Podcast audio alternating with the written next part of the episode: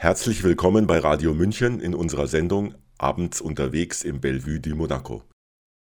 Pakistan ist einer der Staaten des britischen Commonwealth, die über Jahrzehnte eine Tradition der Migration nach Großbritannien entwickelt haben. Seit dort jedoch die Grenzen dicht gemacht wurden, suchen Flüchtende und Migrantinnen andere Wege. Pakistan ist geprägt von sozialer Ungleichheit, religiösem Fundamentalismus, einer korrupten Verwaltung und Regierung und der allgegenwärtigen Macht des Militärs ebenso von der Einflussnahme anderer Staaten auf die Geschicke des Landes. Welche Rolle spielen Flucht und Migration? Was passiert nach Abschiebung und Rückkehr? Ist Pakistan überhaupt ein Land, in das man zurückkehren möchte? Diese und andere Fragen wurden am 22. April diesen Jahres unter dem Titel Can't Relax in Pakistan im Bellevue di Monaco diskutiert. Die Diskussion war Teil der losen Veranstaltungsreihe Can't Relax in. Teilnehmende an dieser Diskussion waren die Anti-Abschiebungsaktivistin Samar Khan aus Darmstadt, der Ethnologe und Doktorand Usman Mahar von der Ludwig-Maximilian-Universität München sowie dessen Doktorvater Professor Martin Sökefeld. Die Moderation hatte Matthias Weinzierl vom Münchner Flüchtlingsrat. Mein Name ist Achim Krause und ich darf Sie jetzt mitnehmen in dieses Gespräch, in diesen Abend mit dem Thema Can't Relax in Pakistan. Einen wunderschönen guten Abend hier live aus dem Veranstaltungssaal im ersten Stock vom Bellevue de Monaco zu einer weiteren Ausgabe von I Can't Relax. Heute heißt unsere Ausgabe I Can't Relax in Pakistan. Das hat einen ganz konkreten Anlass. Und zwar vor ja, ungefähr einem halben Jahr ist ein Mitarbeiter von unserem Café, vom Bellevue Café, abgeschoben worden, und zwar nach Pakistan, der Tahir. Und das war für uns alle hier ein ziemlicher Schock. Und neben der Empörung hat sich natürlich sofort die Frage gestellt, was passiert denn mit dem jetzt? Was erwartet den? Und wir haben das zum Anlass genommen, uns das Land Pakistan zum Thema zu machen. Zum einen, weil es eine sehr spannende Region ist, da sehr viele Themenfelder sich dahinter verbergen, mit denen wir uns heute befassen werden. Aber Hauptthema ist natürlich das Thema Abschiebungen nach Pakistan. Das hat natürlich den Anlass, dass jetzt fast monatlich Sammelabschiebungen nach Pakistan stattfinden. Details dazu werden auch Thema heute Abend sein. Und dazu habe ich drei großartige Gäste. Und die möchte ich Ihnen jetzt gleich mal vorstellen. Anfangen möchte ich mit der einzigsten Frau in dieser Altherrenrunde, nämlich mit der Samar Khan. Ich hoffe, ich habe es richtig ausgesprochen, Samar. Ja, absolut richtig. Großartig. Samar ist Erzieherin und, wie ich heute gerade im Vorgespräch erfahren habe, hat sie noch ein privates Taxiunternehmen und fährt quasi, macht Transferfahrten zum Flughafen. Stimmt das? Positive Urlaubsfahrten, ja. Sehr cool. Eingeladen ist sie aber heute weder wegen ihrem Beruf noch ihrer selbstständigen Tätigkeit, sondern sie ist Aktivistin, engagiert in der Gruppe Personen in Abschiebehaft, PIA, und engagiert sich gegen Abschiebungen nach Pakistan. Herzlich willkommen, Samar. Ja, danke für die Einladung. Schön, dass du da bist. Wir werden ganz viel Gelegenheit haben, das Thema hier gemeinsam zu diskutieren. Bei mir im Saal sind zwei Herren. Kann äh, den Zuschauern sagen, die sich jetzt schon Sorgen machen. Wir haben uns gerade schnell getestet. Also wir sind alle irgendwie negativ. Das ist auch ganz gut. Deswegen können wir die Veranstaltung hier ohne Maske machen. Ich fange mal mit dem Herrn ganz außen an. Das ist der Osman Mahar. Richtig? Ja, richtig. Er ist heute mit seinem Doktorvater gekommen. Das heißt, du bist wissenschaftlicher Mitarbeiter an der LMU in München. Ethnologe, richtig? Ja. Eingeladen haben wir dich, weil du Mitarbeiter in dem Forschungsprojekt Return to Pakistan bist. Genau. Aber auch, das kann ich jetzt einfach verraten, du kommst auch aus Pakistan und bist dort aufgewachsen. Yeah, so I'm going to reply in English if that's fine with the audience. When there's something really, really important, maybe Martin will translate, but that comes later. Yeah, so I'm at LMU with Martin and we'll be telling you more about my research and my project as we talk. So. Ja, auch dir herzlich willkommen, schön, dass du da bist. Du bist Doktorand, wie ich schon angedeutet habe, und dazu gibt es einen Doktorvater, der ist Professor, auch an der LMU, auch Ethnologe, Martin Söckefeld, richtig? Habe ich das richtig ausgesprochen? Du musst ins Mikro sprechen. Ja, ja, ist okay. Ja, wunderbar. Martin, du bist regelmäßig in Pakistan, du hast dieses Forschungsprojekt initiiert und das wird unser Thema sein. Danke, dass du ja. da bist. Vielen Dank für die Gelegenheit, dabei zu sein. Ja, super. Im Vorgespräch haben wir eine Frage schon mal so rauskristallisiert, mit der würde ich gerne anfangen. Ich fange vielleicht echt mit dem Usman an. Und zwar die Frage, warum fliehen Menschen überhaupt aus Pakistan?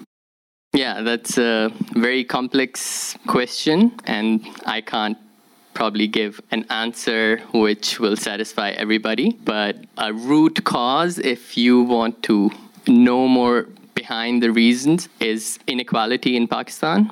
There are two parallel worlds in Pakistan one of the elite and the other of your average Pakistani, which is around 80 to 85 percent of Pakistan. Also Usman sagt, ähm, die Migrationsgründe oder Fluchtgründe aus Pakistan sind sehr komplex, aber im Zentrum steht vermutlich die soziale Ungleichheit, die gesellschaftliche Ungleichheit. Und er meint, es gibt eben zwei parallele Welten in Pakistan, einerseits die Elite und andererseits eben die große Masse der Bevölkerung und zwischen beiden gibt es einen, einen großen, auch eben vor Dingen ökonomischen Unterschied.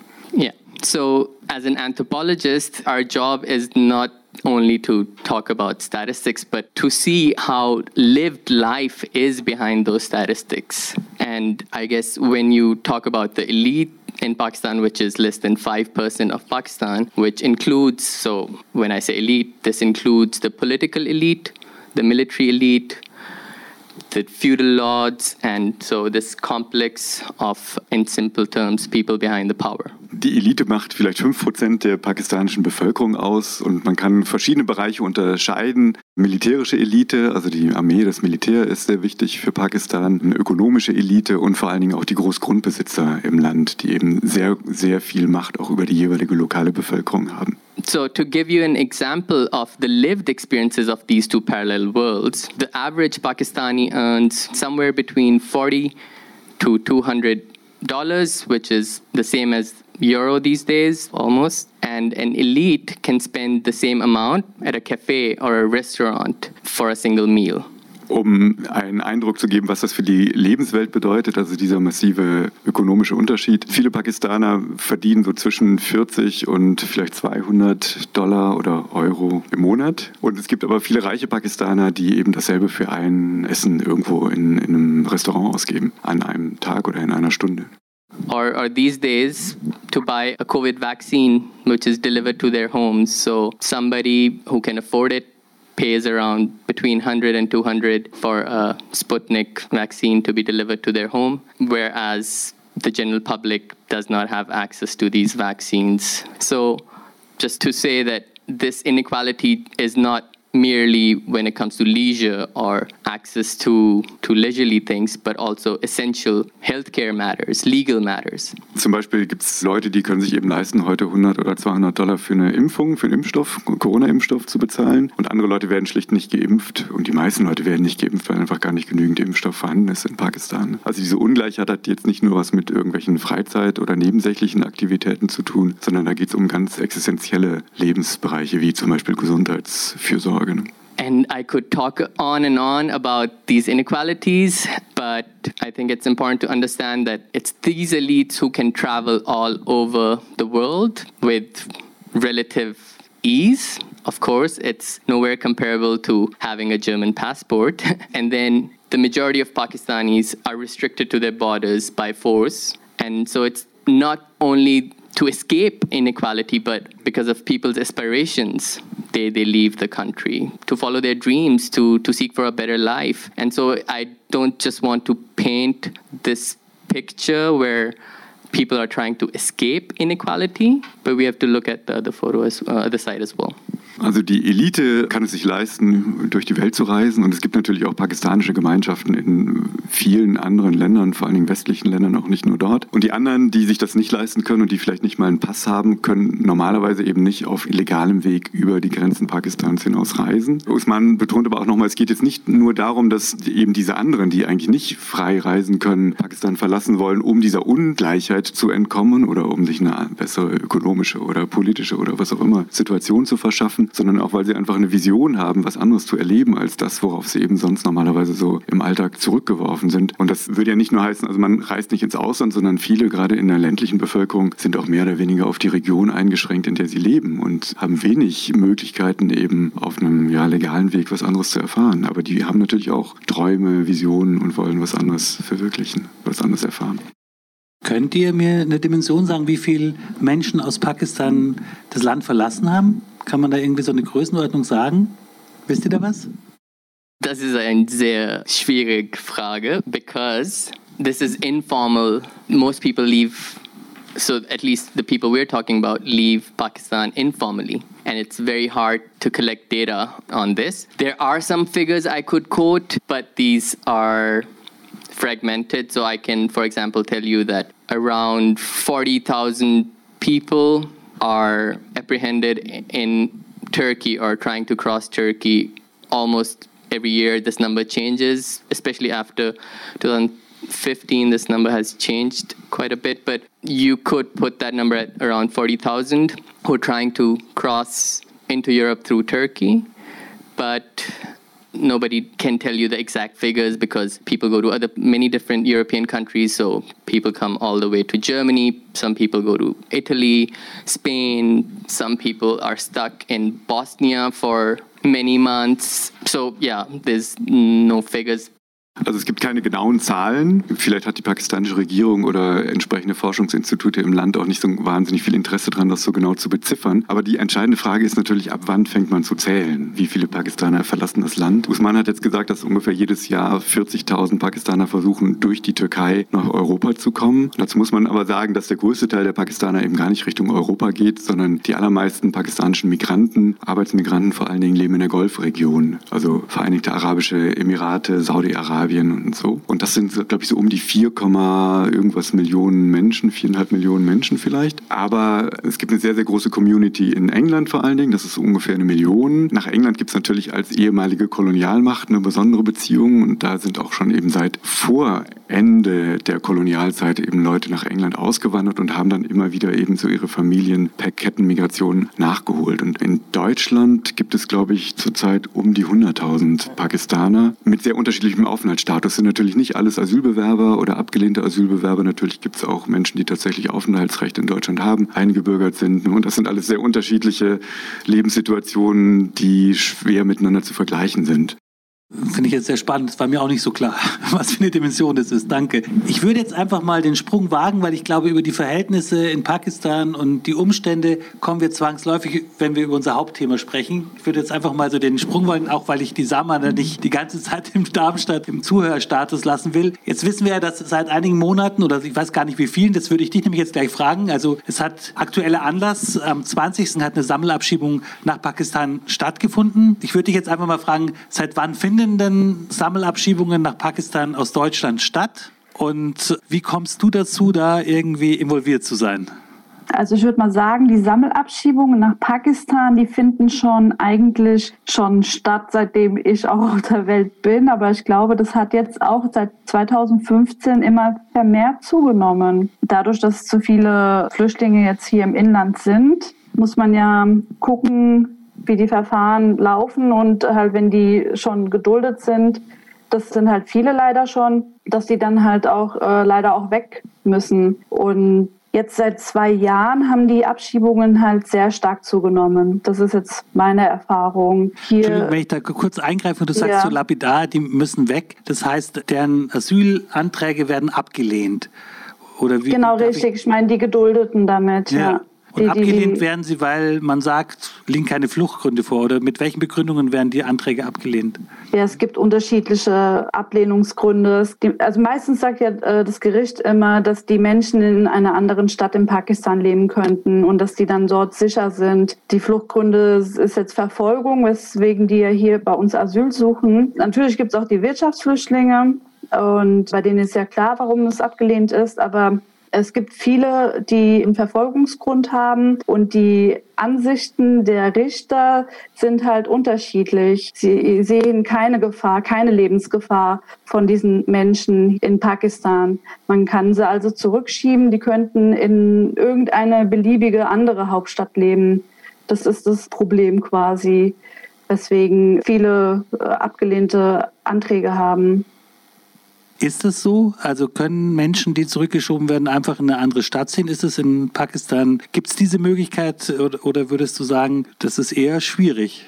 Also Meiner Meinung nach ist es schon schwierig. Also ich habe ja zu den paar hunderten Abgeschobenen von den letzten zwei Jahren viel Kontakt. Und es gibt viele von denen, die nicht wieder zurück in ihre Stadt zurückkehren konnten, aus verschiedenen Gründen. Also sei es jetzt Verfolgung oder keine Familie mehr. Es gibt auch welche, die bis heute noch untergetaucht sind. Es gibt auch welche, die wieder das Land direkt verlassen haben und wirklich in diese Golfregionen zurück sind oder in die Türkei zurück sind. Und das fängt auch schon an äh, durch diese Unsicherheit der Polizei, dass man da nicht die Sicherheit bekommt durch die Polizei, also den Schutz, den man braucht, so wie wir das hier kennen. Das kann man sich eigentlich nicht vorstellen. Aber zu den paar hundert Abgeschobenen, zu denen wir Kontakt haben, haben wir halt auch Geschichten wie Untertauchen und Verstecken auch schon registriert. Das ist ein schwieriges Leben wieder in der Rückkehr, meiner Meinung nach, was ich so höre. Wir werden da auf die Details noch sehr genau eingehen müssen. Aber bevor wir das tun, würde ich gerne fragen, und das frage ich dich, aber auch euch beiden. Du hast gerade von Verfolgung gesprochen. Das ist jetzt ein sehr abstrakter Begriff. Wer wird denn von wem verfolgt? Ist es staatliche Verfolgung? Geht es um eine Minderheit? Stell dir vor, ich habe keine Ahnung von Pakistan. Um was für Verfolgung reden wir da? Also für mich gibt es verschiedene Verfolgungsgründe. Natürlich die Minderheiten von äh, Religionen. Es gibt die Ahmadiyya-Gemeinde zum Beispiel, über die ich mich jetzt informiert habe, die letzten 10, 15 Jahren, die halt quasi verboten sind in Pakistan, wo die Regierung denen überhaupt nicht ein Mitspracherecht gibt, bei politischen Entscheidungen mitzubestimmen für sie ist es schon schwer, in der Öffentlichkeit dazu zu stehen, dass sie äh, zu diesem Glauben angehören. Dann gibt es viele, die irgendwie noch in dieser MQM-Partei tätig waren, die auch noch bekannt sind durch irgendwelche Videoauftritte und von irgendwelchen Parteimitgliedern, also von einer anderen Partei, von einer Gegenüberpartei. Da kenne ich den Namen jetzt aber nicht, von denen zum Beispiel noch bei einer Rückkehr wieder verfolgt werden könnten. Also Pakistan ist zwar sehr groß, ich kann mir das vorstellen, dass man denken kann, man kann sich da nicht verstecken, aber sich einfach irgendwo anmelden und ein Leben neu beginnen, das ist auch nicht möglich in Pakistan. Es gibt dann noch viele andere Verfolgungsgründe. Das sind eher so familiäre Geschichten, also familiäre Situationen, die passiert sind, auch Ehrenmord oder Flucht wegen äh, der persönlichen äh, Einstellungen, wie zum Beispiel Homosexualität. Man kann sein Leben nicht leben, so wie man das leben möchte. Also es sind jetzt drei, vier Gründe, die ich jetzt benennen kann. Vielen Dank. Wollt ihr da was ergänzen? Ja, ich, also ich meine, es gibt natürlich viele politische Konflikte und auch religiöse Konflikte im Land, die dann eben Menschen dazu bringen, das Land zu verlassen und zu fliehen und woanders Sicherheit zu suchen. Christen betrifft das häufig auch. Die am stärksten verfolgte Minderheit ist sicher, wie Sama gesagt hat, die Ahmadiyya, die eben von Pakistan nicht mehr als Muslime anerkannt werden und deswegen Probleme haben, weil sie sich aber trotzdem für Muslime halten, als Muslime identifizieren. Sie sind nicht wirklich verboten, aber man ist auf jeden Fall diskriminiert in der Öffentlichkeit und eben auch in einem politischen Rahmen diskriminiert. Dann gibt es aber auch konkrete politische Konflikte, wie zum Beispiel in Balutschistan, die Süd Westprovinz des Landes, flächenmäßig die größte Provinz Pakistans, wo es auch seit vielen Jahrzehnten politische Auseinandersetzungen um Anerkennung, um Autonomie, zum Teil auch um Unabhängigkeit gibt und wo auch die Armee sehr stark involviert ist und wo es tatsächlich handfeste Konflikte gibt, vor denen Menschen versuchen, ins Ausland zu fliehen. Und ich würde sagen, es ist deswegen schwierig, bei einer Verfolgungssituation im Land die Binnenlandsflucht, nein, Schutzgebiete tatsächlich zu finden, weil man in Pakistan als Individuum Individuum auch nicht so richtig eine Chance hat, sondern eben normalerweise in einen Familienverbund eingebunden ist und eigentlich mit seiner Familie lebt. Und wenn man da nicht wieder zurück kann, hat man als reines Individuum ein Problem, weil einfach der gesellschaftliche Kontext fehlt. Das finde ich interessant, dass du das sagst, weil wir hatten eine ähnliche Veranstaltung zu Afghanistan und da war das auch ganz großes Thema, dass man sagt, wenn man das Netzwerk, also die Familie nicht hat, hat man halt auch keine Chance. Man kann nicht einfach in eine andere Stadt ziehen, so wie du das auch gerade gesagt hast, und sich einfach ummelden und dann von neu fangen, sondern wenn man kein Netzwerk, keine Familie, keine Struktur hat, dann ist es das nicht vorgesehen, oder? Kann man das so sagen? Also es ist einfach ja. sehr, sehr schwierig. Ich wollte noch eins ergänzen, weil du vorhin Wirtschaftsflüchtling gesagt hast und da hat es bei mir gleich irgendwie so innerlich gezuckt und ich würde das, was der Usman ganz am Anfang gesagt hat, ich finde es auch einen ganz legitimen Grund, wenn man keine Perspektive in dem Land hat und seine, eine Lebensperspektive hat, dass man deswegen sein Land verlässt, das finde ich absolut nachvollziehbar. Das sage ich jetzt nicht, um dich zu dissen, sondern bei mir ist halt so eine lange Debatte. Wirtschaftsflüchtling ist so ein bisschen ein Kampfbegriff und der ist immer so ein bisschen negativ konnotiert und ich finde es absolut legitim. Und wir haben auch die Diskussion, trennt man Flucht und Migration und wir finden beides, also wir halt jetzt vielleicht mal die Debatte, dass beides legitim ist und auch so verhandelt werden sollte. Also das ist gar keine Korrektur, sondern es war mir wichtig, das noch nachzuschieben, weil das immer so ein bisschen klingt, der ist ja nur aus wirtschaftlichen Gründen gekommen. Also ich finde, wenn man keine Perspektive hat, sich irgendwie ein Leben aufzubauen, ist es total nachvollziehbar, dass man sein Land verlässt. Also das nur als Ergänzung. Ja. Auf jeden Fall, das stimme ich auf jeden Fall zu. Das ging nur um die abgelehnten Anträge. Das dass es ja klar ist, warum die ab, also wenn die in ihren Interviews sagen, die kommen hierher, um Geld zu verdienen, dass die Anträge halt deswegen abgelehnt werden. Also klar, ich finde auch, eine Fluchtursache ist, gehört auch das, das dann dazu, diese Wirtschaftskrise, also die wirtschaftlichen Probleme nur zum Vorgehen, wie wir jetzt mit unserer Veranstaltung weitermachen. Ich hätte jetzt folgenden Vorschlag zu machen. Zum einen würde ich, weil ihr habt ja so ein Forschungsprojekt, das sich um Rückkehr, aber auch quasi Situation von Abgeschobenen befasst. Das würde ich jetzt quasi gerne mal mit euch dreien andiskutieren, dass wir einfach mal sehen, was blüht in den Menschen, wenn sie zurückgehen. Und im Anschluss würde ich dann wahnsinnig gerne mit der Samar darüber reden, was ganz konkret man im Falle einer Abschiebung macht, was ihr da so tut, nur damit ihr wisst, auf was ihr euch einlasst. Also ich frage jetzt einfach ganz doof, was passiert denn jetzt, wenn jemand ab abgeschoben wird oder freiwillig zurückgeht, was blüht ihm dann? Can I first just quickly address the economic migrant issue or Aber sowas von gerne, tu es. so I agree with you raising that issue and I thank you for that. For me personally, and I guess for a lot of people, the understanding of asylum is the value of life, that you need to value life, you need to save life. And hence, we put life on two different pedestals, let's say, the value of life. Somebody who is being persecuted or is fleeing from a war torn area needs protection because their life is under threat. Also Usman möchte eben auch nochmal die Frage der ökonomischen Fluchtgründe ansprechen und sagt, dass eben im Asylrecht äh, es vor allen Dingen um den Schutz des Lebens geht und dass da aber eben dieser Schutz des Lebens vor Verfolgung eine Rolle spielt und dass man das unterscheidet eben von ökonomischen Gründen, wenn ich das jetzt ungefähr richtig yeah. And so when somebody is marked as an economic refugee, their life is thought of as not under threat. But this idea can be debated at so many levels. A very simplistic example is life expectancy in if you live in Pakistan is around 65 years. Life expectancy in Europe, for for example, Germany is 82, 83. So even if there's a economic migrant who moves to Germany, on average lives a little bit longer. For me, that's somebody's life being saved. And of course, I, I do not mean to devalue the lives of people who are fleeing persecution. I don't think it's comparable.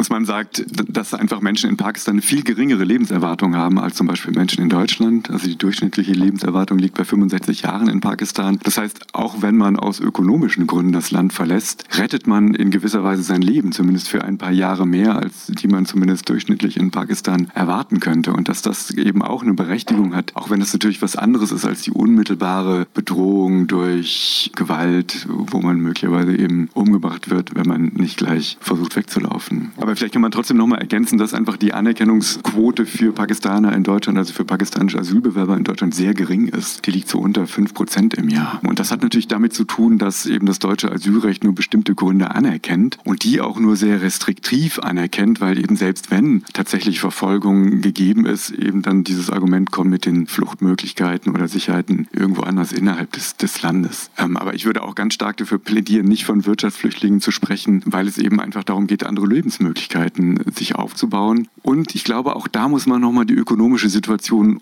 rückwärts denken, nämlich die Pakistaner, die hier sind, die schicken fast alle Geld nach Hause. Und das ist unglaublich wichtig für die Familien, aber auch für, für Pakistan als Volkswirtschaft. Und selbst wenn die es schaffen, sich vielleicht nur 100 Euro im Monat irgendwie vom Mund abzusparen und die nach Hause zu schicken, macht das einen ganz entscheidenden Unterschied für das Einkommen von einer armen Familie auf, auf dem Land auf, die sich damit einfach Dinge leisten kann und vielleicht auch nur eben das alltägliche Überleben leisten kann, was man sonst nicht kann, wenn man eben so eine Einkommensquelle aus dem, aus dem Ausland nicht hat. Und auch von daher ist es zu kurz gesagt, immer nur auf diese individuellen Geschichten zu schauen und nicht so wirklich den Familienzusammenhang mit zu bedenken. Davon abgesehen gibt es ja auch, soweit ich weiß, auch nicht die einfache Möglichkeit, dass man ein Arbeitsvisum an der deutschen Botschaft sich holt und einfach sagt, ich äh, gehe jetzt mal für ein paar Jahre nach Deutschland zum Arbeiten. Diese Möglichkeit gibt es einfach nicht. Also es gibt keine legalen Migrationsmöglichkeiten, wenn man als Arbeitsmigrantin oder Migrant irgendwie nach Europa gehen möchte. Insofern ist es auch alternativlos, sich auf die Flucht zu machen. Außer man ist vielleicht Ärztin oder Arzt, ne, dann wird man vielleicht genommen, aber das ist natürlich dann wiederum auch eine problematische Sache, eben dann das, das medizinische Personal zum Beispiel aus Pakistan abzuziehen, weil wir hier zu wenig Pflegekräfte, Ärzte oder was auch immer haben. Also das verstärkt einfach die globale Ungleichheit auch nochmal, die man natürlich auch mit einbeziehen muss. Auf alle Fälle. Jetzt springe ich nochmal zurück zu dem, was ich gerade vorhin quasi anmoderiert habe. Die Frage gilt an euch dreien und ihr dürft dann auch, wer als Erster sich berufen fühlt, könnt ihr mal so ein bisschen exemplarisch uns versuchen zu beschreiben, was passiert mit Menschen, die jetzt entweder freiwillig zurückgehen oder abgeschoben werden? Was erwartet die im Falle einer Rückkehr? So I can give a few examples. Of course, as Martin has kind of explained, that the situation is different for each individual. So generalizing here doesn't make a lot of sense. That's why a few examples, individual examples, will be a good idea.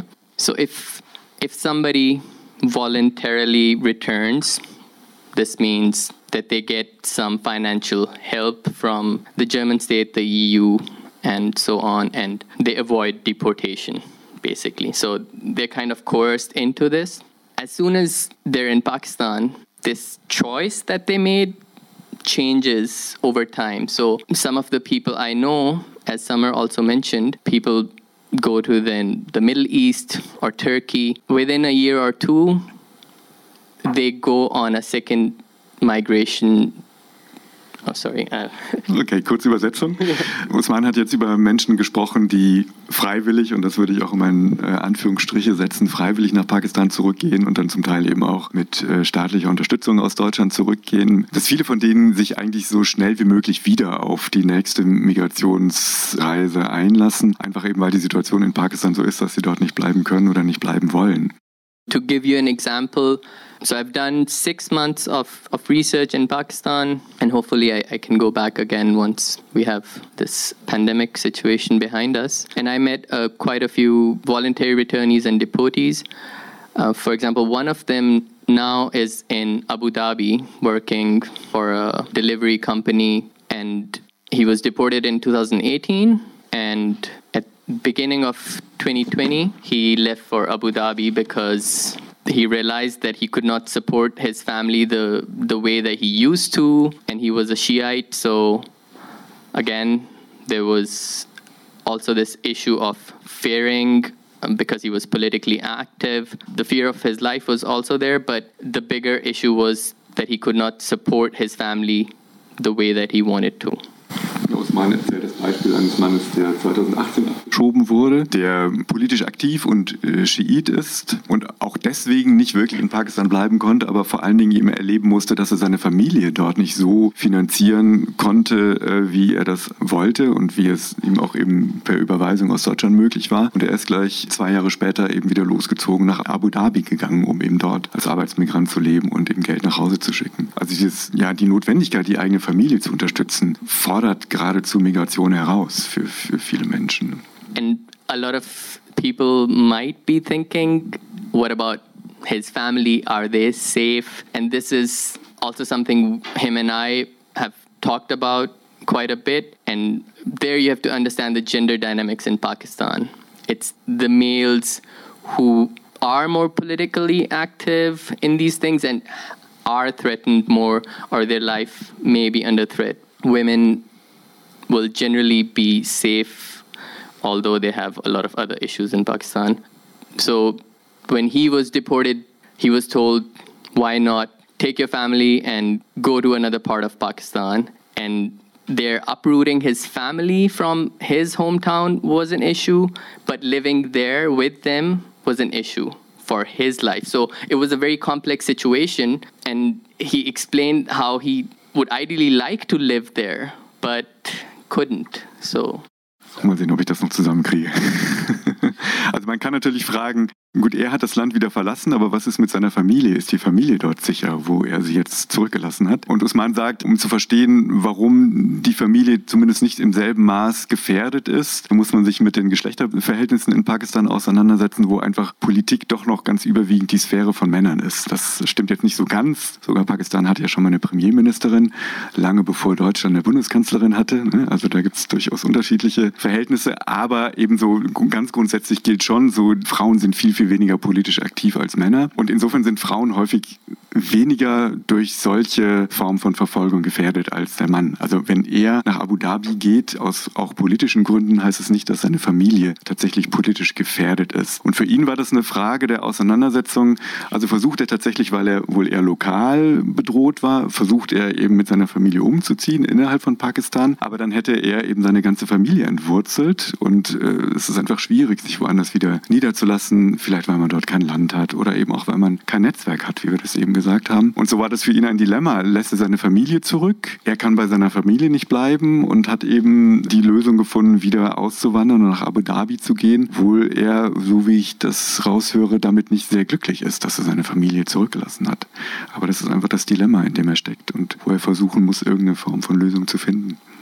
Ich würde hier mal ganz kurz einen quasi einen Zwischenbreak machen, weil wir haben jetzt tatsächlich Fragen vom Publikum und Samar, du darfst dann auch gleich uns sagen, was passiert von Leuten, die ihm abgeschoben werden, was, was, was da passiert. Aber hier wird gefragt, was spielen denn die Ungerechtigkeiten zwischen den Geschlechtern in den Themenfeldern Flucht und Migration von Pakistanerinnen für eine Rolle?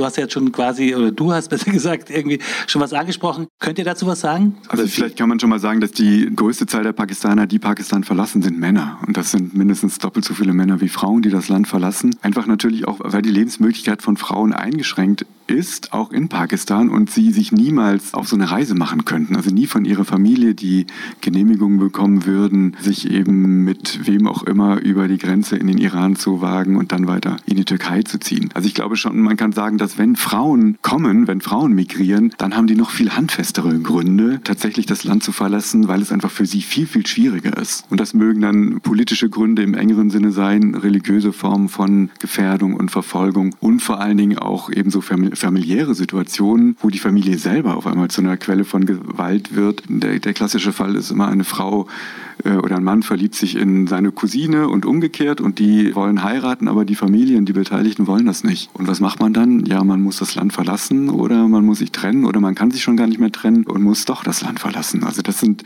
dann wirklich Fälle, wo es keine staatliche Verfolgung gibt, aber wo tatsächlich Frauen und Männer um ihr Leben fürchten und dann gehen müssen. Habt ihr beiden da auch noch was hinzuzufügen, zu ergänzen? Also ich habe eher auch mit mehr alleinstehenden Männern zu tun als mit äh, Frauen, die irgendwie alleinstehend eingereist sind. Es sind eher Familien, die äh, zusammen hergekommen sind über Flugweg, also über Landweg nennt man das, glaube ich. Ja. Just quickly with regards to at least migrants, I would say definitely most of my research informants are men, and there's a big difference. There are very few women who actually take this journey. What I'd like to add is that it's not just oppression of women, although there is a lot of that in Pakistan. It's also the idea of what a good woman is and how it's instilled in women in Pakistan, which probably leads also a lot of women to not take this journey upon themselves because for them, a good woman would not do such a thing. Usman sagt, er hat eben in der Forschung auch sehr viel mehr mit Männern zu tun als mit Frauen. Und das hängt eben auch damit zusammen, dass die Geschlechterbilder so unterschiedlich sind oder die Bilder der idealen Frau und der, des idealen Mannes sich so stark voneinander unterscheiden. Also die ideale Frau ist halt zu Hause, kümmert sich um das Haus, kümmert sich um die Familie, um die Kinder, wenn welche da sind und würde einfach gegen sehr, sehr viele Normen und Werte verstoßen, wenn sie sich selber auf so eine Reise machen würde. Und umgekehrt gilt aber auch genauso das ideale Bild für Männer, dass sie eben dafür da sind, ihre Familien zu versorgen. Und insofern eigentlich schon fast der Druck besteht, sie müssen gehen, um zum Beispiel Geld zu verdienen für ihre Familie, das sie im Land nicht verdienen können. Also die unterschiedlichen Geschlechtervorstellungen führen eben dazu, dass sich die Wege so sehr stark unterscheiden. Aber eben auch ein, es ist ein ganz entscheidender Grund dafür, warum sich Männer tatsächlich auf den Weg machen, weil sie einfach so dieses Männlichkeitsideal in Pakistan selber nicht erfüllen können, weil sie niemals eine Arbeit finden würden, um dort genügend Geld zu verdienen. Und genügend Geld heißt jetzt nicht, um irgendwie ein Auto zu kaufen oder großartige Dinge zu machen, sondern tatsächlich um den Alltag zu bewältigen. Okay, dann würde ich jetzt das, was ich angekündigt habe, auch umsetzen, nämlich Wir haben jetzt gehört, so in ersten Zügen, was es bedeutet, wenn man freiwillig zurück nach Pakistan geht, was einen da erwartet, dass auch viele dann gleich wieder sich auf den nächsten Versuch machen. Wir hatten eine ähnliche Veranstaltung zu Afghanistan und da haben wir erfahren, dass es unglaublich gefährlich ist für die Menschen, wenn sie abgeschoben werden, weil sie dann doppelt gefährdet sind, weil die Leute vor Ort dann denken, das sind Leute, die Geld haben, die haben es geschafft, die kommen jetzt zurück und da ist die Gefährdung von Entführung und Verhaftung und Ähnlichem. Es ist uns geschildert worden. Jetzt wäre die Frage, was, was blüht einem denn, wenn ich gegen meinen Willen und mich mit Händen und Füßen wehre und dann trotzdem nach Pakistan abgeschoben werde, was passiert den Personen? Ihr habt ja, wie du vorhin angedeutet hast, Kontakt zu den Leuten, die zurückgeschoben worden sind. Kannst du da ein bisschen uns erzählen, was, was da so passiert? Also es fängt ja schon an am Flughafen, wenn sie landen und die diese Immigrationspolizei nach den Papieren kontrolliert. Viele reisen ja mit gar keinen Dokumenten wieder ein und das ist dann schon ein Grund, diese Menschen in Haft zu stecken. Sie verbringen Tage, Wochen in Gefängnisse und werden gegen eine Kaution quasi freigelassen. Das haben wir schon öfters berichtet bekommen. Und nicht jede Familie besitzt so viel Geld, um da freizukommen. Also das Höchste, was wir jetzt gehört haben, waren 4000 Euro für eine Freilassung aus dem Gefängnis von einem. Und ja, und wenn sie mal dann frei sind und im Land unterwegs, gibt es viele, die erstmal nicht zu ihrer Familie zurückkehren können, weil sie erstmal nicht gefunden werden möchten, um der Familie Probleme zu machen oder weil sie sich halt so sehr schämen, weil die für die Flucht alles verkauft haben und sich verschuldet haben und jetzt mit nichts, mit leeren Händen zurückkehren. Das ist etwas, was viele sehr Sorgen macht schon in der Haft. Das ist äh, ein Grund. Das andere, was auch viele beschäftigt, ist dann diese Ungerechtigkeit, die ihnen passiert ist. Also sie sind auf jeden Fall depressiv. Also sie brauchen viel Erklärung, jemand, der mit ihnen spricht, der ihnen erklärt, was passiert ist, was wirklich unsere Gesetze sind, auf welche Gesetzeslage es entschieden wurde. Das realisieren die erst alles viel, viel später und brauchen auf jeden Fall jemanden, der sie seelisch wieder aufbaut. Und in Pakistan finde ich jetzt nicht, dass es dort irgendwie ein soziales System gibt, der diese Menschen auffängt und stabilisiert und hilft, wieder in das Leben wieder zurückzukommen. Das erwartet sie leider nicht dort. Also es ist eher einfach so ein, depressives Gefühl. Es ist ein Gefühl vor, von Angst und Druck vor der Familie. Ja, Vielleicht kann man noch ergänzen, dass ja viele von denen auch lange Jahre weg waren. Also fünf, sechs oder vielleicht sieben Jahre eben nicht in Pakistan waren und die Welt hat sich geändert. In Pakistan auch. Die Familien haben sich geändert. Ihr eigenes Leben in, in Deutschland oder wo auch immer sie gewesen sind, hat sich natürlich auch sehr stark geändert zu dem, was sie vorher in Pakistan erlebt haben. Und ich habe im Moment den Eindruck, dass besonders viele Pakistaner abgeschoben werden, bevor es tatsächlich diese sogenannte Verfestigung des Aufenthalts in Deutschland gibt. Und das ist natürlich nochmal eine ganz andere Sache, ob man eben wirklich nach vielen Jahren wieder zurückkehren muss, unfreiwillig, oder die Zeit in Deutschland oder woanders in Europa eben so eine kurze Episode war von einem Jahr oder sowas, wo aber nicht tatsächlich eben so sich das Leben so entscheidend geändert hat. Und natürlich haben sie dann längst wieder hier auch eben neue Beziehungen gefunden, sich ein neues Leben aufgebaut und da rausgerissen zu werden. Klar, das macht einen komplett orientierungslos und dazu kommt eben, wie Summer gesagt hat, dass viele Familien Familien gar nicht wollen, dass Leute zurückkommen, weil ja eben die Person fehlt, die bisher Geld überwiesen hat und damit eben auch fürs Überleben der Familie gesorgt hat.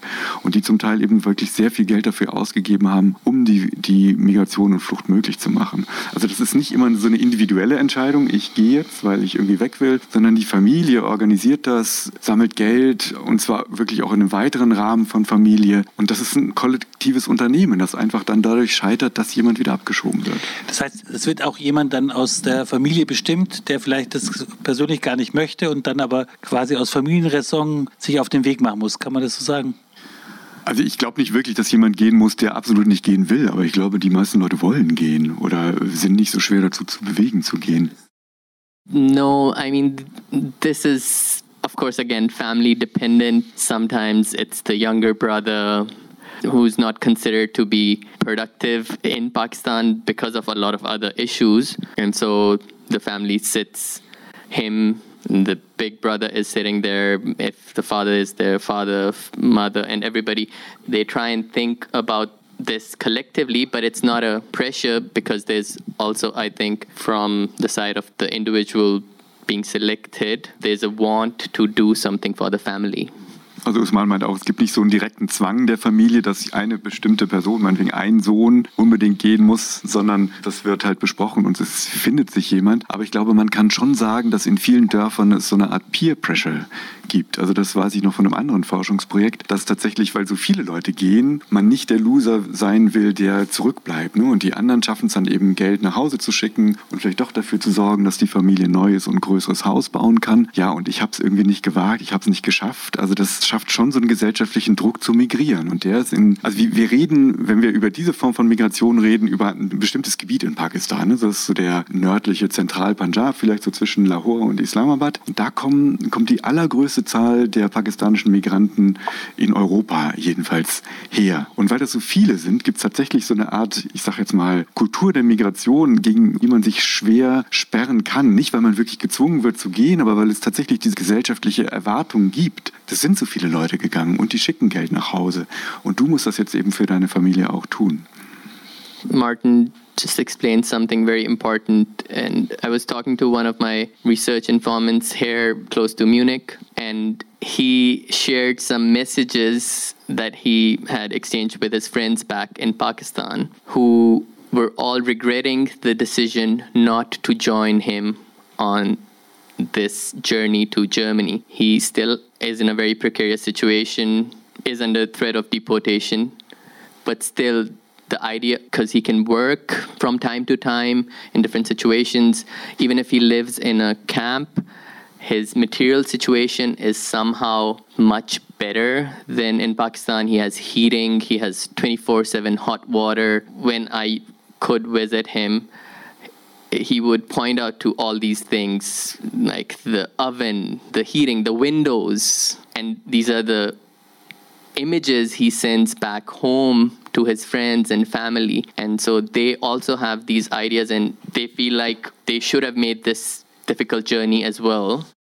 Usman erzählt von einem Pakistaner, mit dem er eben hier in der Nähe von München zusammengearbeitet hat und der immer noch eben als jetzt abgelehnter Asylbewerber in einer Gemeinschaftsunterkunft lebt und auch von Abschiebung bedroht ist, der aber viele Botschaften von seinen alten Freunden zu Hause bekommt, die es bedauern, dass sie nicht auch sich mit ihm auf die Reise hierher gemacht haben, weil das, was er von ihnen hier zeigen kann oder was er hier erfährt, ist einfach äh, was, was in, in Pakistan fast unvorstellbar ist. Zum Beispiel, dass es den ganzen Tag Strom aus der Steckdose gibt. Das gibt es in Pakistan in den wenigsten Städten. Auch die reichen Leute brauchen eigene Generatoren, um immer Strom zu haben, weil das öffentliche Netz gibt das nicht her, gibt das nicht her. Oder warmes Wasser fließt halt 24 Stunden am Tag aus der Wasserleitung. Das sind für uns völlig banale Dinge, die aber in Pakistan eben außergewöhnlich sind. Und obwohl er eben hier unter prekären Bedingungen in einem Container lebt und nicht weiß, wie lange er noch da bleiben kann, hin und wieder kann er arbeiten, aber natürlich auch nicht dauerhaft, ist das einfach eine Lebenssituation, die vom Standard her so viel besser ist und so viel angenehmer ist als das normale Leben in Pakistan, ja, dass es schwierig ist, das wieder aufzugeben und zurückzukehren eine Sache, die ich unbedingt noch loswerden will, weil es ja auch im Vorgespräch gefallen ist. Es gibt ja auch wahnsinnig viele Beispiele von erfolgreicher Migration aus Pakistan. Und man hat ja auch einen Eindruck, egal in welchem Teil man oft in der Welt irgendwo hinkommt, irgendwie eine pakistanische Community ist schon vor Ort. Und es sind ja auch Leute, die sich wahnsinnig gut organisieren und dort ja auch dann erfolgreich sind. Es ist ja nicht nur so, dass die scheitern, sondern es gibt ja auch viele Beispiele, wo das sehr, sehr erfolgreich läuft. Also, oder? Erzählt doch das auch kurz, damit man irgendwie ein ganzes Bild bekommt.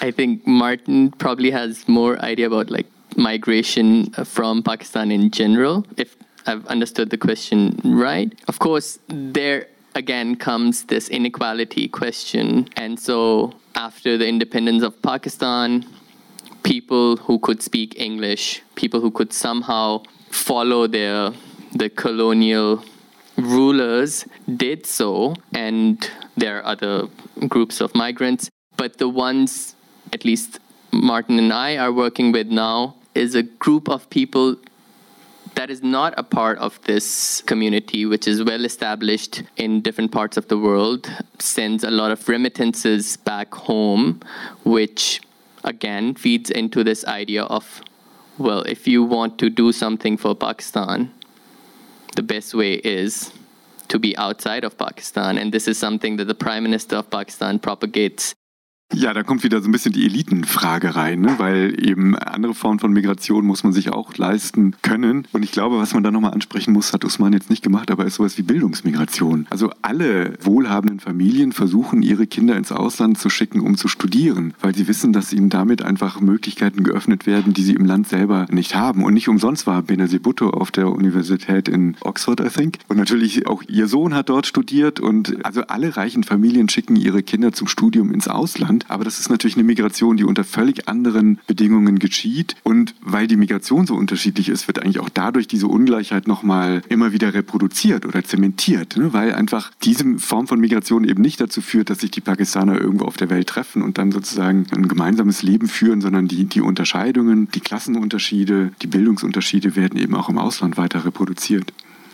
for example, I am an, an example of somebody who doesn't come from an elite family, upper middle class, but my father, I'm the first one from my family to go abroad for higher education. And when I was born, my father had to work on this. He had to send me to a particular school. He had to give up a lot of other ideas that he had in his life just so I could be trained and educated in a particular educational system, which would mean I could go abroad for higher education.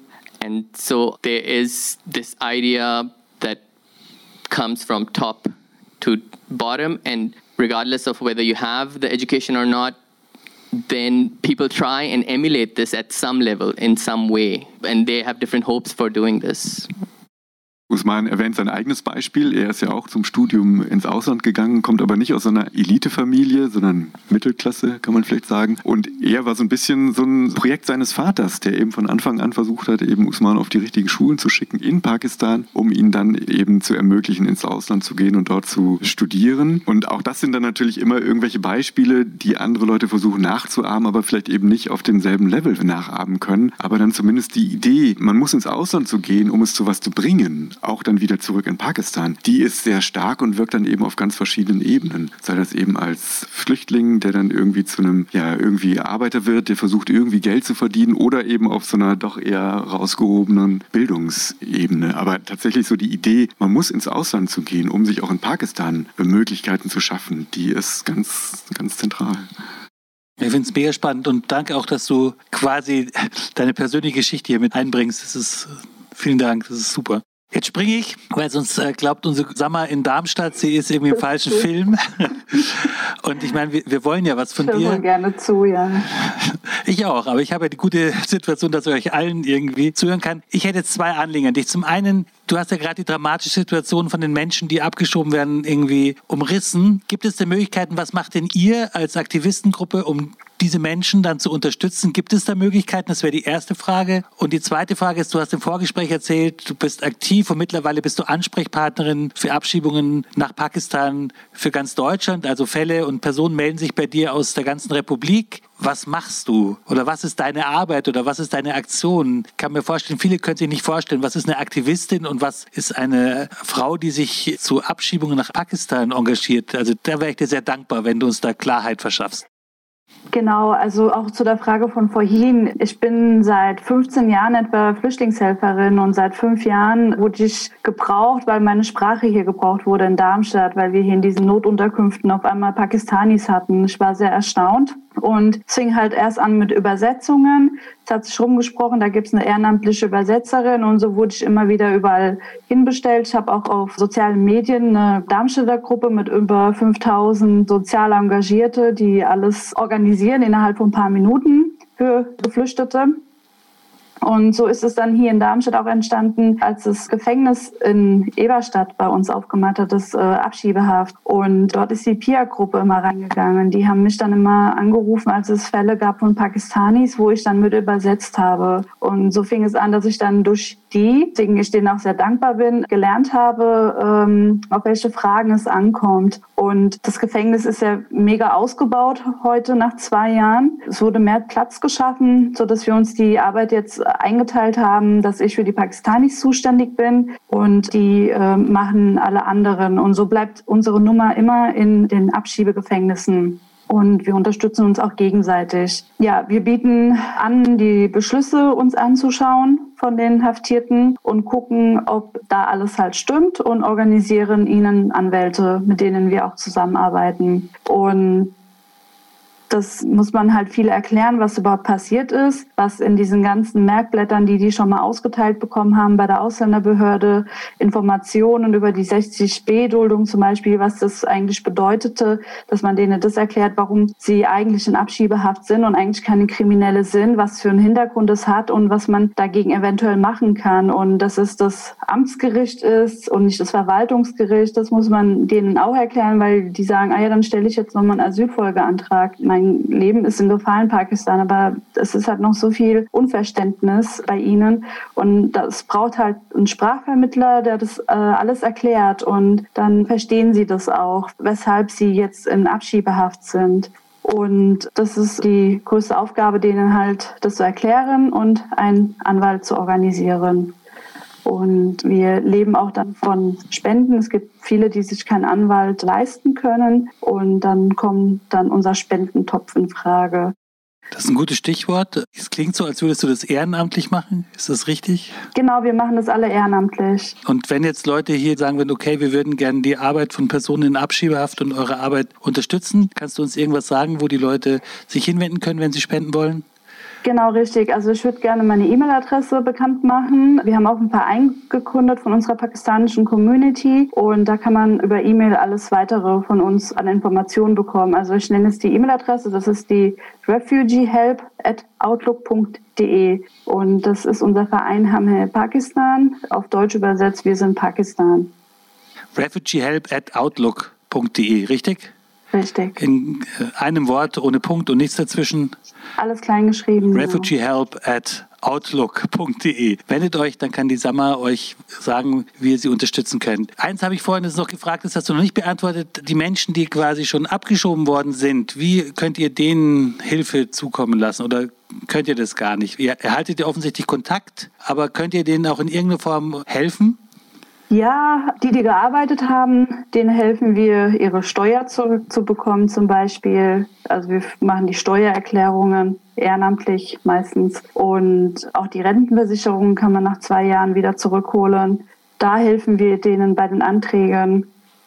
Wir sammeln aber auch Spenden und gucken, dass die irgendwie sich ein kleines Geschäft aufbauen können. Es gibt ja ganz viele Möglichkeiten, irgendwie einen Wagen zu organisieren. Also in Pakistan läuft man ja mit einem Wagen rum und verkauft zum Beispiel Obst oder Gemüse oder sowas. Wenn das jemand machen möchte, dann können wir sowas ganz günstig für die zusammenkriegen. Ich weiß jetzt nicht auswendig, wie viel Euro das sind, aber das sind wirklich das ist ein minimaler Betrag und dann kann der Mensch auf jeden Fall schon mal so ein kleines Einkommen sichern. Das ist ein Projekt. Krass also ich sage deswegen krass nicht, um jetzt nicht zu diskreditieren, um Gottes Willen, sondern ich fand gerade, als wir vorhin darüber gesprochen haben, wie schwierig es ist, wenn man zurückkommt und kein Netzwerk hat und sowas, sondern die Vorstellung, dass man aber dann quasi mit einem Wagen und Gemüse verkaufen irgendwie sich eine Existenz wieder aufbauen muss. Das ist ein Riesenbogen, den ich mir gerade versuche im Kopf irgendwie zusammenzubringen. Toll, dass ihr das ja. macht. Ihr dürft stolz sein, ihr seid die erste Veranstaltung, die wir online machen, wo wirklich die Fragen nur so reinpurzeln. Und da wir jetzt schon quasi im letzten Drittel unserer Veranstaltung sind, würde ich gerne die Fragen aus dem Publikum euch weitergeben. Eine Herr oder Frau Habib stellt die Frage, spielt denn die Integration in Deutschland eine Rolle bei der freiwilligen Rückkehr?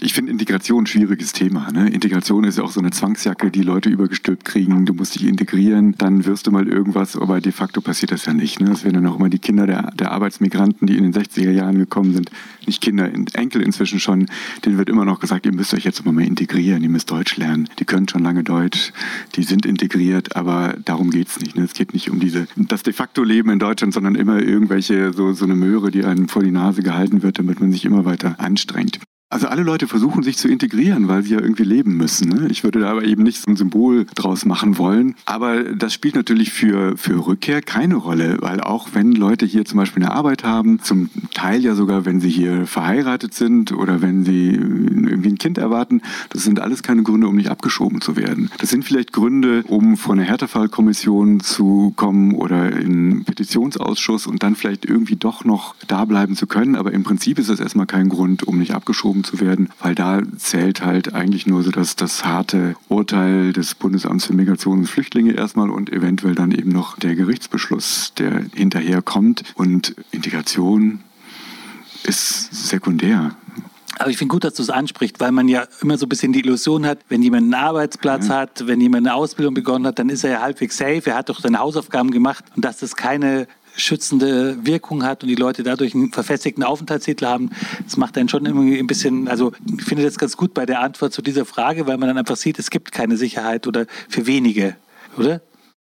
I don't think it in the end matters a lot, but what's more important is what kind of ideas do the people in the Pakistani community here have? And the idea that they have is that if you try and integrate, you're wasting the little time that you have here because either way, whether you integrate or not, you will be deported.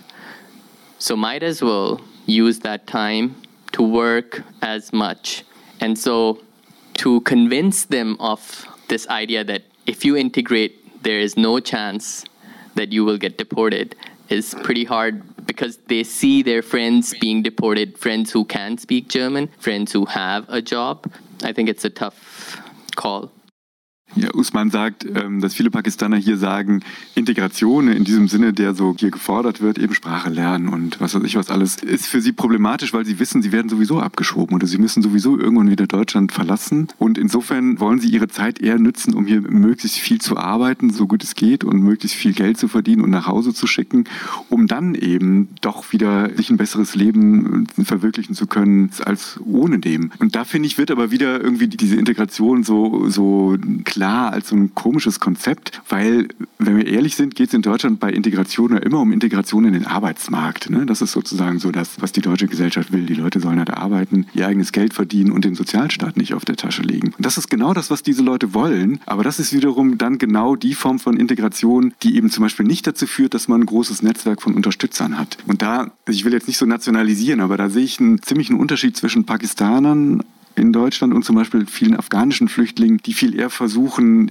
tatsächlich so sich Netzwerke zu schaffen, die häufig dann auch unterstützen. Das machen viele Pakistaner nicht, weil sie tatsächlich sehr darauf fixiert sind, Geld zu verdienen und zu arbeiten und gar keine Zeit haben dafür, um, ich sage jetzt mal, ins Bellevue zu kommen. Ne? Das machen natürlich trotzdem Pakistaner, aber ich glaube nicht so wahnsinnig viele, weil sie eben tatsächlich versuchen, Geld zu verdienen, ihre Familie zu unterstützen und eben wissen, das ist so ein relativ kurzer Zeitraum, den sie haben und den müssen sie recht gut ausnutzen. Aber eben das hilft ja auch nicht. Ne? Also selbst wenn sie sich eigentlich selber ernähren können hier, ist das eben, weil die deutschen Gesetze so sind, kein Schutz, keine Sicherheit vor Abschiebung. For example, one of the guys who I am by now quite close to, I've known him for almost one and a half years now. He left Munich and is in Bolzano now because he was about to be deported or was under the threat of deportation. He lived in Germany for longer, did not speak that much German. Now he speaks pretty good Italian, works at a restaurant there. And how he explained it to me was that in Germany, it was a requirement of me, regardless of what I was doing here. In Italy, he said, I was given a job. And then I, I was motivated to learn the language because it meant that I could continue with this job. And so, keeping the asylum politics aside, his idea of integration was accept me first, and then I will learn your language. I will be motivated to learn your language rather than the other way around.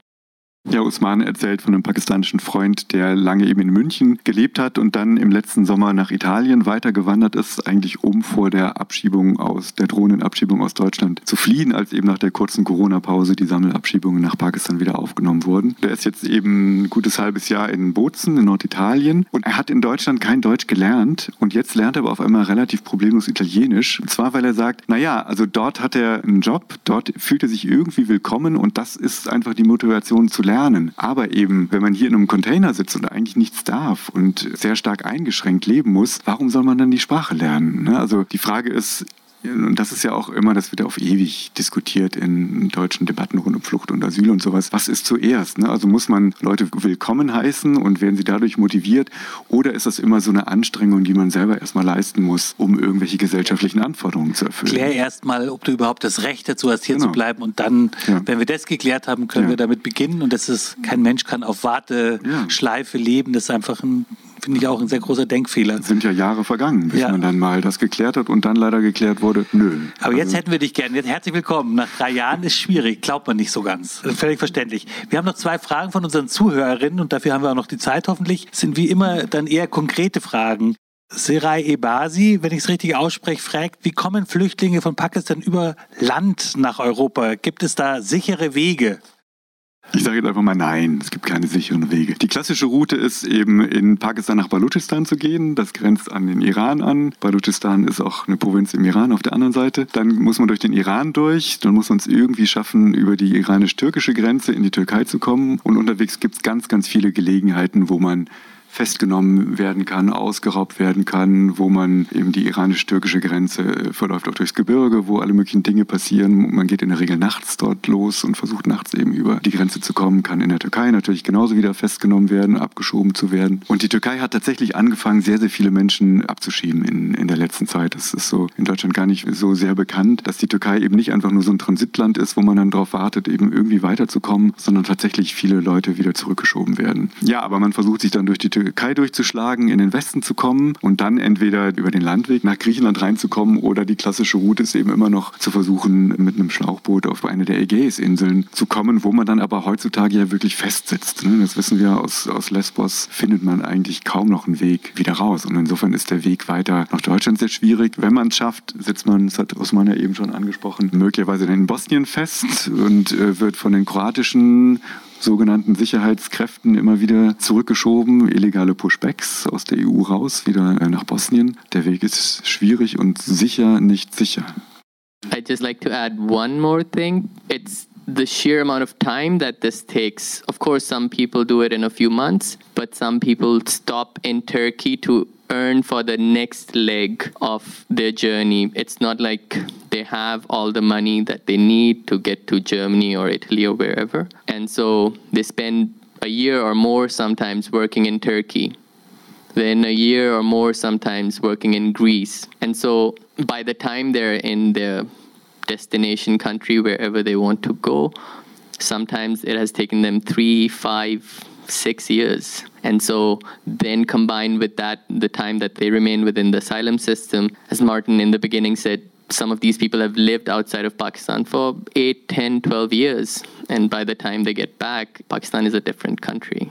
Ja, Usman betont nochmal, dass die Reise selber für viele eben sehr, sehr lange dauert, weil man vielleicht ein Jahr oder zwei in der Türkei bleibt und dort Geld verdienen muss, um irgendwie die Weiterreise zu finanzieren. Und dann vielleicht in Griechenland nochmal genau dasselbe. Und selbst wenn man das Glück hat, dann eben irgendwann mal in seinem Zielland anzukommen, welches auch immer das ist, und das ist ja vielen auch gar nicht so von vornherein klar, also man macht sich nicht unbedingt auf den Weg in Pakistan, um nach Deutschland zu kommen, sondern irgendwie Europa. Und dann schaut man halt, wo man hinkommt. Dann ist einfach sehr, sehr viel Zeit vergangen und dann kommen noch die Jahre des Wartens auf einen Asylbescheid obendrauf drauf und dann nochmal Klagezeit und so weiter. Und dann war man vielleicht eben fünf, sechs, sieben, acht oder noch mehr Jahre aus Pakistan weg. Und wenn man dann wieder zurückkommt, ist das einfach ein anderes Land und die Verhältnisse haben sich sehr, sehr stark geändert. Und auch das macht natürlich die sogenannte Reintegration dann nochmal besonders schwierig. You don't even know what asylum is when they leave. These are things that they learn on this journey. Once they're in Turkey, a lot of people actually think Turkey is their end destination. And then they're in Turkey and then they meet others there who are planning to go to Europe. And through these peers, they get new ideas about it's really like a journey that unfolds on its way, but the route behind them becomes difficult and difficult to, to turn back to because they're always looking forward. Ja, und äh, eben das Reiseziel steht nicht immer fest, die Reiseroute steht nicht fest und viele wissen auch nicht so richtig, was sie erwartet. Sie können sich auch sowas wie so ein Asylsystem gar nicht richtig vorstellen, ne, auf was man sich dann einlässt am Ende der Reise, um möglicherweise ein Bleiberecht zu bekommen oder auch nicht. Und überhaupt so eine, glaube auch so eine Vorstellung von Bleiberecht. Ne? Man ist da eben, da kann man arbeiten und warum soll das verboten sein? Das ist eigentlich eine absurde Vorstellung, ne? dass man so einen Beschluss haben muss, um irgendwo bleiben zu dürfen. Für uns ist das völlig normal, aber aus einer pakistanischen Perspektive ist es nicht so normal und man muss vieles unterwegs erst lernen. Und ich glaube, man könnte diese ganze Fluchtgeschichte und Migrationsgeschichte mal anders betrachten, sich nämlich überlegen, dass es unglaublich energetische und visionäre junge Menschen sind, die sich da auf den Weg gemacht haben und die es geschafft haben, unglaubliche Hindernisse zu überwinden, um dann irgendwann hier zu sein. Und hier werden sie dann mehr oder weniger in Container gesperrt und dürfen nichts mehr tun. Und was ist das für eine Verschwendung von eben unglaublich engagierten Leuten, offenen Menschen, die arbeiten wollen und die Ziele haben in ihrem Leben und eben auch viel mehr Engagement da reingesteckt haben als vielleicht so der durchschnittliche bundesdeutsche Jugendliche. Und die kriegen aber keine Möglichkeit, das tatsächlich umzusetzen. Und ich denke, die deutsche Gesellschaft hätte mehr davon, die Leute arbeiten zu lassen, als die eben dann nach so und so viel Jahren Wartezeit einfach wieder in ein Flugzeug zu stecken und zurückzuschicken. Ja, das ist eine Sache, die uns auch immer wieder irgendwie wie so ein Brett vor den Kopf knallt, weil man sich diese Energie, die, das kannst du vielleicht auch bestätigen, sag mal, die in diese ganze Abschiebemaschinerie gesteckt wird, eben diese Hinhaltestrategie, dass man die Leute wirklich in Containern und in Flüchtlingsunterkünfte sprichwörtlich gefangen hält und quasi in so einen Wartezustand verfrachtet. Das macht einen so wahnsinnig, weil man gleichzeitig weiß, was diese Menschen schon hinter sich haben, was sie für Fähigkeiten mitbringen und wie anders das alles laufen könnte, wenn sie einfach von Anfang an hier eine richtige Perspektive bekämen. Also das, deswegen machen wir auch heute so Veranstaltungen, weil ich finde, das ist immer so eine Sache, wo wir endlich mal über sowas reden können. Wir sind jetzt fast schon äh, am Ende unserer Veranstaltung. Ich hätte noch eine Frage, die springt ein bisschen aus unserem bisherigen Fragenkatalog raus, aber ich würde sie trotzdem gern stellen, weil sie macht so einen Kreis zu. Es ist nämlich nicht nur so, dass Pakistan ein Land ist, aus dem Menschen weggehen, sondern es gehen auch ganz viele Menschen dorthin. Und die Frage ist, wie ist denn die Situation von afghanischen geflüchteten Menschen in Pakistan? Also ich glaube, das ist einfach deswegen ein wichtiger Stichpunkt, weil man sich dann nicht immer nur vorstellen sollte, Pakistan schickt Leute in die Welt, sondern Pakistan hat unglaublich viele Flüchtlinge immer aufgenommen. Das waren bis zu sechs Millionen afghanische Flüchtlinge, als das so langsam losging, Ende der 70er Jahre, durch die 80er Jahre und 90er Jahre. Und zwar zumindest anfangs ohne Unterstützung der sogenannten internationalen Gemeinschaft. Pakistan ist nie der Genfer Flüchtlingskonvention beigetreten, aus guten Gründen. Die äh, Genfer Flüchtlingskonvention ist nämlich ein sehr eurozentrisches Rechtsinstrument Instrument, das vor allen Dingen dazu da war, europäische Vertriebene und Flüchtlinge irgendwie nach dem Zweiten Weltkrieg zu versorgen und nicht darauf guckte, was im Rest der Welt los war. Gerade Indien und Pakistan haben sich sehr dafür eingesetzt, der Konvention einen anderen Dreh zu geben und die weiter zu öffnen, aber das ist am Widerstand der USA vor allen Dingen damals gescheitert. Also Pakistan hat sehr, sehr viele Menschen aus dem Nachbarland Afghanistan aufgenommen, als die kriegerischen Auseinandersetzungen dort, dort losgingen. Viele waren sehr, sehr lange dort, viele sind auch immer noch dort, aber offiziell gibt es eigentlich keinen Flüchtlingsstatus mehr in Pakistan. Pakistan. Und Pakistan hat in den letzten Jahren versucht, sehr viele Afghanen eben zurückzuschieben. Inzwischen auch durchaus mit internationaler Unterstützung, dass von IOM oder vom UNHCR es vielleicht 100 Dollar gibt, wenn eine Familie nach, nach Afghanistan zurückgeht. Die Flüchtlingslager, die es gab, die sind alle aufgelöst. Es gibt meines Wissens auch keinen offiziellen Flüchtlingsstatus mehr. De facto war es aber immer ein Kommen und Gehen, weil es gab die nächsten Probleme in Afghanistan und dann sind längst wieder neue Afghanen aus Afghanistan nach Pakistan gekommen. Oder welche, die kurz in Afghanistan waren, sind wieder zurückgekommen, weil sie gesehen haben, es gibt einfach keine Lebensmöglichkeiten für sie dort. Und ich glaube, es, also ich will jetzt kein Schwarzmaler sein und ich bin auch kein Freund von internationalen Militärinterventionen, aber ich fürchte, wenn sich jetzt USA und NATO aus Afghanistan zurückziehen, gibt es möglicherweise eine ähnliche Situation wie als vor wie vielen Jahren, jetzt 30 Jahren, die Sowjets sich aus, aus Afghanistan zurückgezogen haben und einfach ganz, ganz viele politische, ökonomische und ja, alle möglichen Sorten von Konflikte wieder aufbrechen und es möglicherweise wieder so eine Bürgerkriegssituation gibt, dass eben erneut ganz viele Menschen Afghanistan verlassen und von denen kommen dann die wenigsten nach Deutschland oder nach Europa. Die meisten gehen nach Pakistan oder in den Iran. Vielen Dank. Wir sind jetzt tatsächlich drei Minuten vorm Ende. Ich meine, was ich noch ganz cool finde, ihr habt jetzt alle noch die Möglichkeit, euer Abschlussstatement loszuwerden, wenn ihr wollt. Ich würde in dem Fall der Samar. Gibt es noch was? Ja. was auf jeden Fall. Also ich bin total stolz auf unsere Pakistanis, was die hier in Deutschland leisten. Dafür, dass die wenig Integrationsmöglichkeiten haben, umso mehr tut es mir im Herzen weh, was mit ihnen dann wirklich geschieht. Ich wünsche mir auf jeden Fall eine bessere Asylpolitik für alle, bessere Integrationsmöglichkeit für alle, damit sie hier ankommen und akzeptiert werden, weil ein Wir-Gefühl, Wertschätzung, das ist ein Gefühl, was wir alle brauchen, wovon wir leben. Und ich hoffe, es bewegt sich mehr was für Pakistan und natürlich auch für alle anderen Länder. Wow, vielen Dank. Das war auf den Punkt. Danke. Ja. Dann gehe ich zu unseren zwei Herrschaften von der Uni. Habt ihr auch noch äh, sowas vorbereitet? Also ich möchte dem eigentlich nichts hinzufügen. Das hat Sammer einfach so gut und schön gesagt. Und ja, hoffentlich. I second most of what Summer has said, so I think that's Samar, du darfst dir was einbilden. Du hast zwei akademischen Herren die Sprache geraubt. Das schaffen wenige. Respekt. Ich kann jetzt nur von der Seite quasi der Veranstalter und als Moderator sagen, Hammer.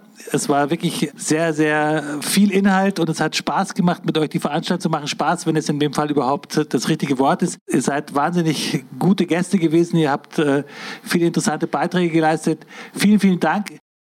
Sie hörten die Aufzeichnung der Diskussion Can't Relax in Pakistan, die am 22. April dieses Jahres im Bellevue di Monaco stattfand. Die Diskutierenden waren Samar Khan aus Darmstadt, Usman Mahar von der Ludwig-Maximilian-Universität München sowie dessen Doktorvater Professor Martin Sökefeld. Die Moderation hatte Matthias Weinzierl vom Münchner Flüchtlingsrat. Mein Name ist Achim Krause und ich wünsche Ihnen noch einen angenehmen Abend.